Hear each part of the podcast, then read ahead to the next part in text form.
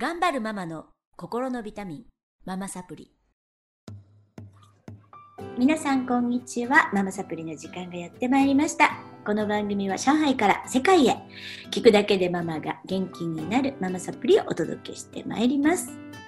えー、今日は愛知の自宅の方からお届けしています。愛知と軽井沢をつなぎまして、今話題のうん情熱大陸にも取り上げられました。オンラインで今、えーコロナ以降ですね、えー全オンラインに変えられて授業を行っていらっしゃいます探究学者さんの役員さんでいらっしゃいます。ほおずきたまみさんにお越しいただきました。よろしくお願いします。お願いします。お越しいただきましたってズームなんだけどね。便利な世の中ですよね。本なんか今ね、全部ズームで行ってるとかで。当。うん。うん、すごいもうどこにいても会えるからすごい便利だなと思ってるんですけど、えっと、今日はちょっと、あの、二人に共通しているちょっと子育てのことを喋っていってね、あの、まあちょっと自分も発達障害の毛があるんじゃないかと。調べたことないですよね？ないです。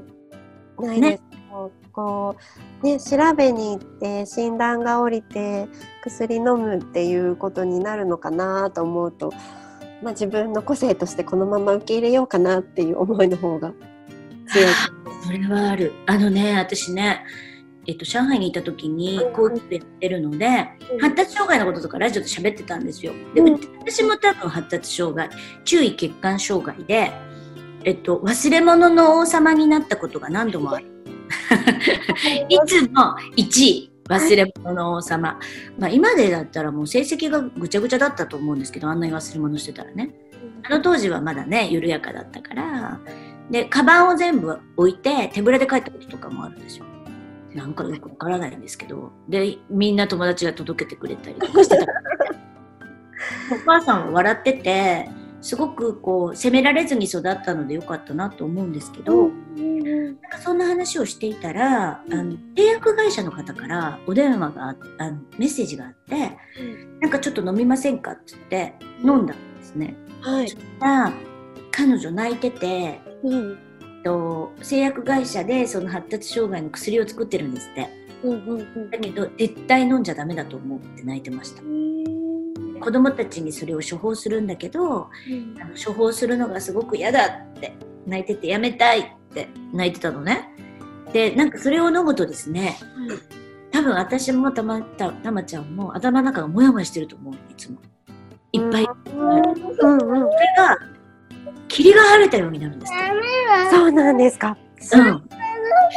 どうしたどうした？どうした？まちゃちゃ、まちゃちゃん。まちゃくんじゃない。今お話ししてるかまちゃくん。ら。お菓子？お菓子か。おやいいよ。つ食べたいいいよ。いいよ。はるちゃんがダメだって言ったの？そうなの。ダメだっていうの？それは辛い。はるちゃんがダメだって言ったのじゃあちょっとさ、言ってきてあげる、後で。あ、言ってきてくれるって、京子さん。いい？何のお菓子が食べたかったの？そうか、そうか、そうか、そうか。ちょっと、ちょっとお母さんが恋しくなっちゃう。そう。それで、なんか霧が晴れたようになるから、はい私食べたい、食べたいっていうか、飲みたいって言ったんですけど、処方してほしいって言ったんだけど、うんあの、依存みたいになるんですって。それ飲まないと暮らせなくなる。へからー飲まない方がいいって言ってました。あの副作用になる。そうなんですね。だから私も連れてってないんですけど、子供たちうんうんうんうん。し、私もね、あれうん。もね。私が言うということで、あの子供たち、私も長男がちょっとアスペルガーの毛があって、次男が多動症の毛があるんですけれども、うんあの、たまちゃんのところも一人、ちょっとこう、ADHD かな？かな？多動みたいな、はい。親から見てですよ、感じがする子がいると。だけど、あの私は多動症って診断されましたけど、うん。で育てて、うん。と、もうできないことを、漢字、ひらがな、全部。はい。できなかった。ってなったけど、あの、ロボット教室に行かせたら、はいはい。どんどん追求してって、自信がついて、気がついて漢字が書けるようになってたんですよ。すごいですら、それでいいんじゃないかなとうん思って、うん研究学者さんも同じことされてますよね？そうですね。もう本当にいろんなお子さんいらっしゃるんですけど、あのーその状態に名前をつけたりは特に私たちはね、そういう診断できる立場でもないので、こうだからこうだよっていうことはしないで、もう本当に全部一つの個性として受け止めて、その子が何が好きか、何をしてる時に目が輝いてるか、でまた好きじゃないものが見つかるっていうこともいいよねっていう気持ちで、そうだよねね。親御さんはその例えば探究学習に通熟してると 2ヶ月に1回テーマが変わるんですけどそうするとなんかあのテーマはまらなかったみたいなんですっていうことを悩まれる方もいるんですけどあそれはあんまり好きじゃないっていうことが分かってよかったですね。っていう感じで対応していて。本当にね何か一つでも好きなものが見つかってそこから始めていければいいなっていう気持ちが。本当にそうですね。どうしたどうした？ちょっと、なっちゃったね。ぐだぐだになっちゃいますね。ねね、もう終わるよ。だから、本当に、あの、一つのこと、なんか好きなことから入る、あの、探究学者さんの動画はすごく良くて、それをこう、あの、調べてるとき、探っていけばいいと思うんですよね。いいと思う。学問は全部そこでつながってるから、そうですね。うんでそういう教育に変わっていけばいいと思っていて、うん発達障害のお子さんは、うんスターチルドレンとかレインボーチルドレンって向こうでは言われていて、はいはい。今の時代の子たち、うん。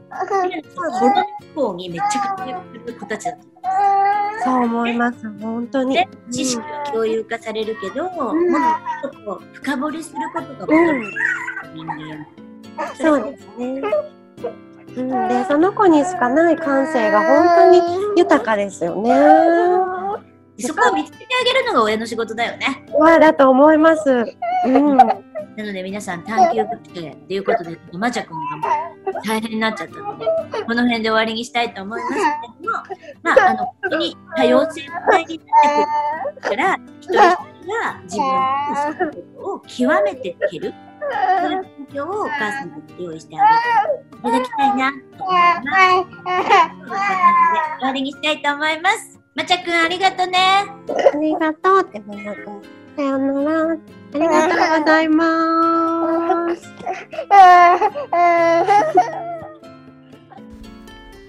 いかがでしたか？あなたが笑顔になっていただけたなら最高です。お子さんやパートナーシップのお悩みをズバリ解決。音声ガイド付き、あなたと家族の素質診断をなんとなんと無料でプレゼントしています。タイトルをクリックして詳細欄からお申し込みください。聞き逃さないようチャンネル登録もお願いしますね。それではまたお会いしましょう。